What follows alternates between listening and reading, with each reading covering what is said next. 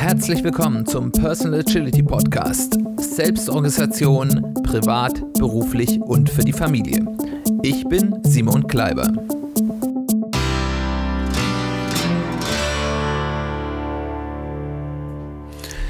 Herzlich willkommen zu einer weiteren Folge des Personal Agility Podcasts. Schön, dass du eingeschaltet hast. Schön, dass du wieder dabei bist. Heute schauen wir uns eine alte römische Redewendung an, die mir vor kurzem wieder über den Weg ja, gelaufen ist. Ich kannte die schon davor, aber ich hatte sie nicht so im, im, ja, in den, in den alltäglichen Gedanken. Und äh, diese Redewendung, die soll das Motto von, von Kaiser Augustus gewesen sein, also dem aus der Weihnachtsgeschichte, und auch von Kaiser Titus. Und ähm, die Redewendung, um die es geht, heißt auf Lateinisch Festina Lente. Auf Englisch übersetzt spricht man von make haste slowly, also spute dich, aber langsam oder wie Goethe das übersetzt hat, eile mit Weile. Diese Eile mit Weile Übersetzung. Ich habe damit erst ein bisschen rumgeknabbert, weil die hat inzwischen so im Deutschen ein bisschen eine falsche Konnotation, weil Eile mit Weile häufig so ein bisschen, ja, ja, wir können uns Zeit lassen, ähm, wir können hier ein bisschen faul sein, äh, äh, ja, konnotiert wird. Ähm, das ist aber nicht die Bedeutung, sondern eigentlich ist diese Übersetzung Eile mit Weile ganz gut, weil eben das Eilen auch eben hier drin ist. Und diese Redewendung, die im der Wahlspruch auch von mehreren Kaisern waren, wurde zum Beispiel auch im Römischen Reich auf Münzen dargestellt, also zum Beispiel durch die Krabbe und den Schmetterling, den Hasen und die Schnecke oder zum Beispiel den Delfin mit einem Anker. Und das sind alles Bilder, die euch vielleicht schon hier und da mal in abgewandelter Form über den Weg gelaufen sind. Und ähm, diese Redewendung hatte einen relativ großen kulturellen Impact, wurde immer wieder über die Jahrhunderte aufgegriffen durch die Medicis, durch Erasmus von, von Amsterdam, durch Shakespeare, durch Fontaine, den, den französischen äh, ja, äh, Literaten, Goethe, wie wir gerade schon gesagt haben, auch Bram Stoker äh, greift das in seiner berühmten Dracula-Geschichte auf und auch der von mir sehr geschätzte äh, ja, moderne Komponist Arvo Pärt ähm, äh, aus, aus dem Baltikum äh, hat ein sehr interessantes äh, Werk geschrieben, das diesen Namen trägt und mit dieser Idee spielt. Die Aussage dieses, dieses äh, Satzes ist ja eigentlich, dass wenn ich erfolgreich sein will, ich die richtige Balance zwischen Schnelligkeit und Entschiedenheit, aber auf der anderen Seite auch Gründlichkeit und Bedacht brauche. Also ich soll nicht, es sagt nicht hier, lass dir Zeit, äh, leg dich wieder hin. Sie sagt aber auch nicht, jetzt aber hier ganz, ganz schnell, sondern sie sagt Eile, also sei zügig, aber mit Weile, also auch nicht zu schnell. Und dieses Konzept sollte uns ja aus der Agilität nicht gänzlich unbekannt vorkommen. Und deswegen glaube ich, dass es Sinn macht, da heute mal ein bisschen drüber nachzudenken.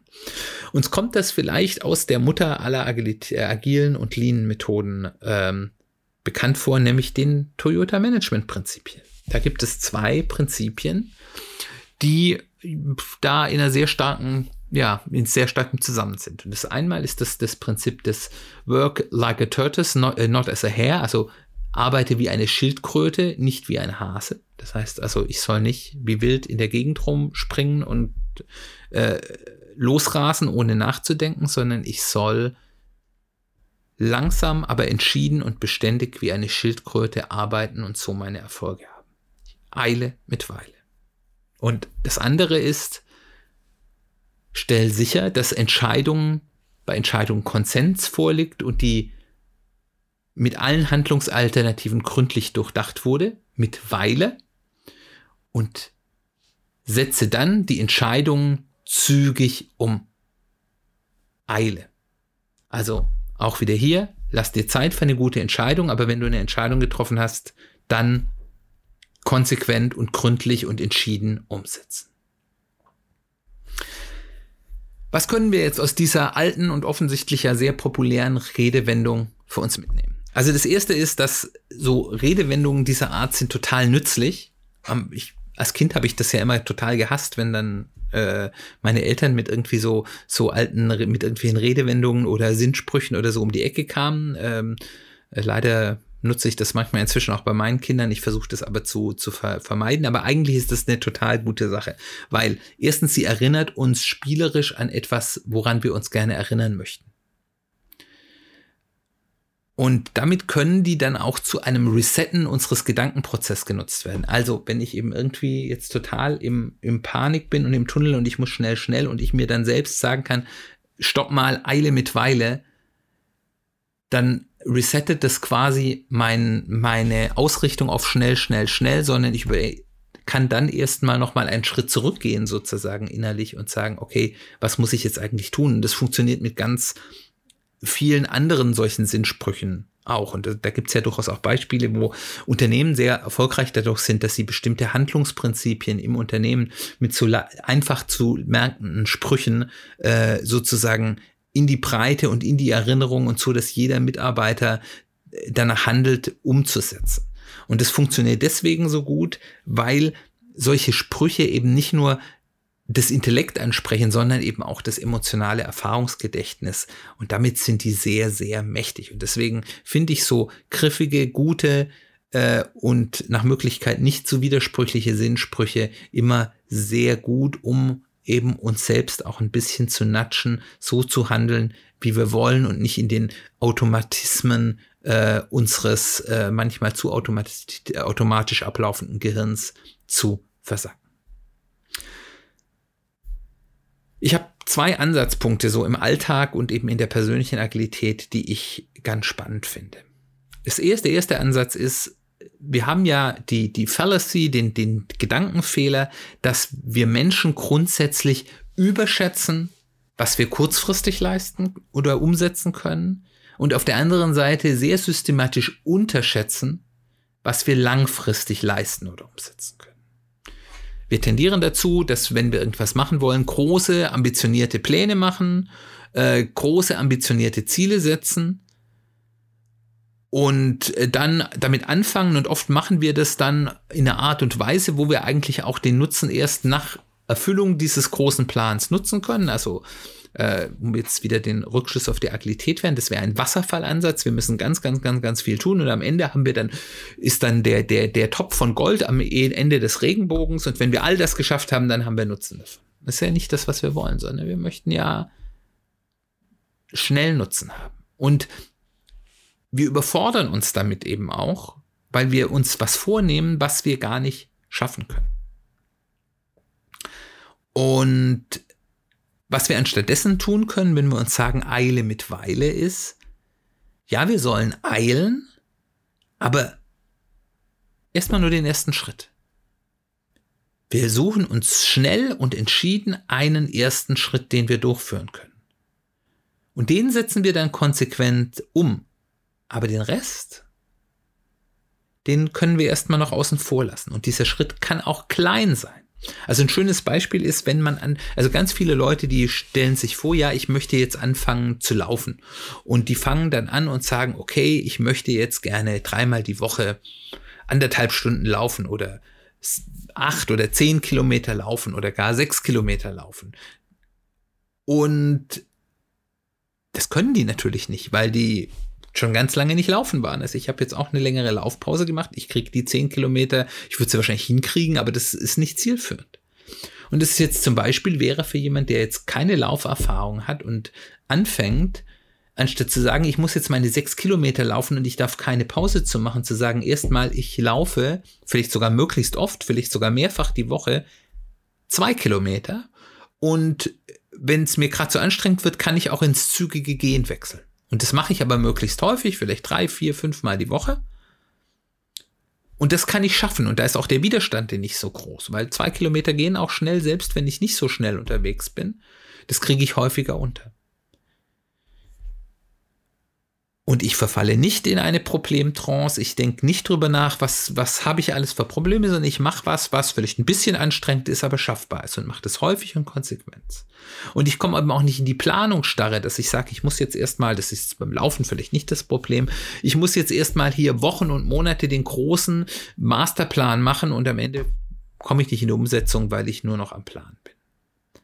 Und all die weiteren Schritte, wie komme ich denn jetzt von den zwei Kilometer auf die vier Kilometer, auf die sechs Kilometer, auf die acht Kilometer, auf die zehn Kilometer, über die muss ich mir erstmal gar keine Gedanken machen. Ich setze erstmal diesen ersten Schritt um, ich eile und lass mir dann eben auch Zeit mit dem nächsten Schritt. Ich muss den nicht sofort machen und kann dann, wenn ich diesen ersten Schritt gut und ordentlich umgesetzt habe, kann dann den nächsten Schritt gehen und der kommt dann ganz häufig von alleine. Der zweite Ansatzpunkt ist ein Konzept, das von äh, dem ja von mir auch schon häufiger mal zitierten äh, ja, Wirtschaftswissenschaftler und Buchautor Jim Collins kommt, der ja in seiner Arbeit Unternehmen betrachtet hat, Unternehmen in verschiedenen Branchen, die unterschiedlich erfolgreich waren, also die entweder wo ein vergleichbares Unternehmen besonders erfolgreich war und andere nur normal erfolgreich waren oder in die umgekehrte Richtung, wo ein Unternehmen untergegangen ist und das andere Unternehmen äh, ja den äh, ja den Herausforderungen der Zeit trotzen konnte.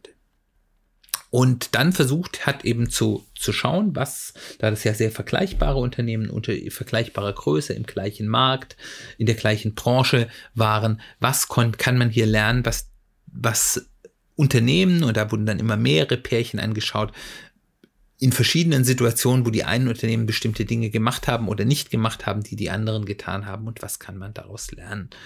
Und eine Frage, mit der er sich dort auseinandergesetzt hat, ist die Frage, was für eine Rolle spielt denn eigentlich Glück? Also hatten vielleicht manche Unternehmen besonders viel Glück, hatten besonders viel, ähm, ja, gute Opportunities, Chancen ähm, oder hatten besonders schlimme Dinge, die passiert sind, äh, Katastrophen oder ähnliches. Und worauf er dann herauskam, äh, und dazu habe ich, glaube ich, auch schon mal eine Folge gemacht vor, vor schon einiger Zeit, war die, die äh, Erkenntnis, dass eigentlich diese Firmen, und ich denke, das lässt sich auch auf Menschen übertragen, eigentlich so im Großen und Ganzen eine ähnliche Menge an positiven und negativen Ereignissen haben. Also die, die, eine, eine ungefähr vergleichbare Menge an Chancen, also Glück und Herausforderungen, also Pech. Und der Unterschied, den er beobachten konnte, ist, ist, wie sind hier die Firmen und wenn wir es übertragen, können wir das eben auch mit Menschen machen. Wie sind denn die Menschen mit diesen Chancen und Herausforderungen umgegangen und wie haben sie es genutzt? Und er hat dann das Konzept des Return on Lux und wie gesagt, dazu gibt es schon eine Folge hier im Podcast. Äh, ich, äh, da, wenn euch das interessiert, könnt ihr da nochmal nachhören. Ähm, wie gelingt es denn dieser handelnden Organisation oder der Person bei Herausforderungen das Negative zu minimieren und bei Chancen das Positive bestmöglich zu nutzen. Und er nennt es eben Return on Luck. Also wenn man sagt, ich habe eine bestimmte Menge an Glück oder Pech und was hole ich aus dieser Menge an Glück und Pech für mich heraus. Und der Hauptfaktor, im eben besten Nutzen dieses Glücks oder Pechs, das mir zuteil wird, ist der, ist die Fähigkeit, auf diese Herausforderungen oder eben auch die Chancen in einer angemessenen Geschwindigkeit zu reagieren. Und zwar angemessen bedeutet nicht besonders schnell oder besonders langsam, sondern in einer Geschwindigkeit, die zu der aktuell vorliegenden Herausforderung oder Chance passt. Und das heißt, die wichtigste Fähigkeit, die ich dort erstmal entwickeln muss, ist zu erkennen, wie viel Zeit habe ich hier eigentlich erstmal überhaupt zum Überlegen? Habe ich hier eine Herausforderung oder eine Chance, wo ich sofort zuschlagen muss, wo Geschwindigkeit wichtiger ist als Gründlichkeit? Oder habe ich hier eine Herausforderung oder eine Chance, wo es wo ich Zeit habe, wo es sinnvoller ist, mir das genauer anzuschauen, vielleicht das erstmal den, den übertragenen Zehen ins Wasser zu hängen, bevor ich reinspringe, ähm, oder bin ich irgendwo dazwischen? Und im, im Umkehrschluss auch dann eben, wie zurückhaltend oder entscheidend muss man reagieren? Ist das etwas, wo ich quasi einen Schuss habe und der muss sitzen? Das ist jetzt auch erstmal unabhängig von der Zeit. Oder kann ich hier peu à peu Dinge ausprobieren? Ähm, das ist ja je von Situation unterschiedlich. Und häufig ist das, ist das nicht so einfach zu sehen. Also das gute Beispiel ist ja, es sind ja die, das haben wir auch Folgen gemacht, dass diese exponentiellen Entwicklungen konnten wir ja gut jetzt bei Corona beobachten ähm, oder auch jetzt in, in zum Beispiel in, in äh, Sicht auf die Klimakrise ist das auch was, wo wir ja mit exponentiellen Entwicklungen potenziell zu tun haben. Und wo das eben nicht einfach ist zu erkennen. Und wir haben das ja bei Corona gesehen, dass die Politik dann häufig in gerade wieder eine steigende Welle, äh, wo eigentlich die Wissenschaftler schon gesehen haben, jetzt müsste man eigentlich wieder was tun, die Maßnahmen gelockert haben und dann aber, wenn man über dem Zenit war, quasi dann noch ganz lange gewartet haben, bis man dann, dann, wo man dann hätte Dinge lockern können, das zu tun und man eben dann quasi als noch Zeit war, gut zu reagieren, man eben genau das Gegenteil hat, weil man das falsch eingeschätzt hat ähm, und damit eben eine, eine, ganz suboptimale Reaktion hatte, die zu stärkeren Einschränkungen geführt hat, als sie nötig waren und auf der anderen Seite auch dazu geführt hat, dass die Situation schwieriger wurde, als sie war. Und ganz ähnliche Dinge können wir bei vielen anderen Herausforderungen sehen. Und häufig versucht man uns aber auch hier bewusst rauszubringen. Also Marketing versucht ja ganz häufig uns eine Eile zu suggerieren. Du musst jetzt zuschlagen oder wenn man will irgendwas kaufen, sie müssen jetzt unterschreiben, morgen ist es weg.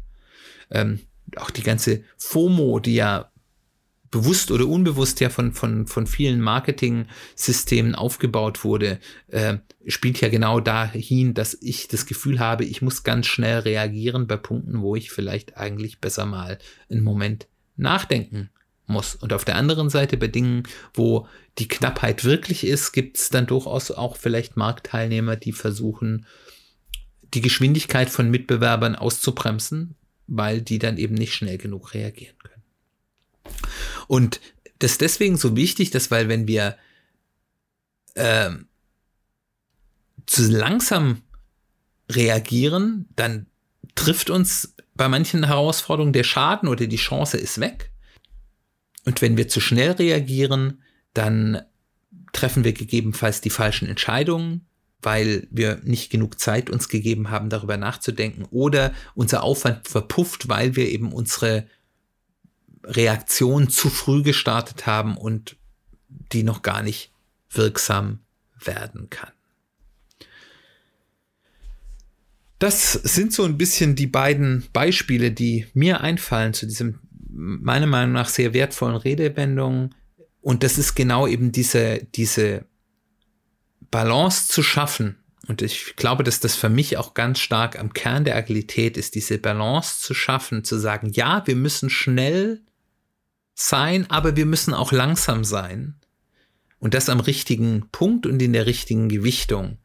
Dass das ein ganz wichtiger Faktor ist, auch im persönlichen Umfeld, im persönlichen Leben und als eben dieses Nachdenken darüber, wie schnell müssen wir eigentlich auf was reagieren, wozu haben wir wie viel Zeit und wo haben wir diese Zeit auch nicht.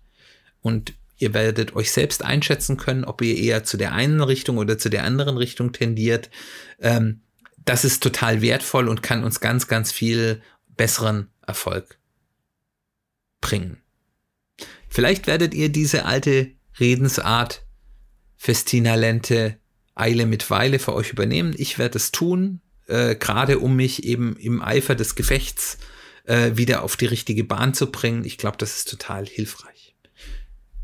Wenn es für dich auch hilfreich ist oder du schon Erfahrungen mit dieser Redewendung gemacht hast, komm auf mich zu. Ich freue mich von dir zu hören. Ansonsten hören wir uns demnächst wieder in der nächsten Folge und da möchte ich euch das Prinzip der Spiral Dynamics, äh, im Prinzip, mit dem ich in den äh, ja, letzten Monaten ganz intensiv gearbeitet habe im beruflichen Bereich, nahebringen, weil ich glaube, dass das auch im Bereich der persönlichen Agilität ein spannendes Modell ist. Bis dann, wir hören uns bald wieder.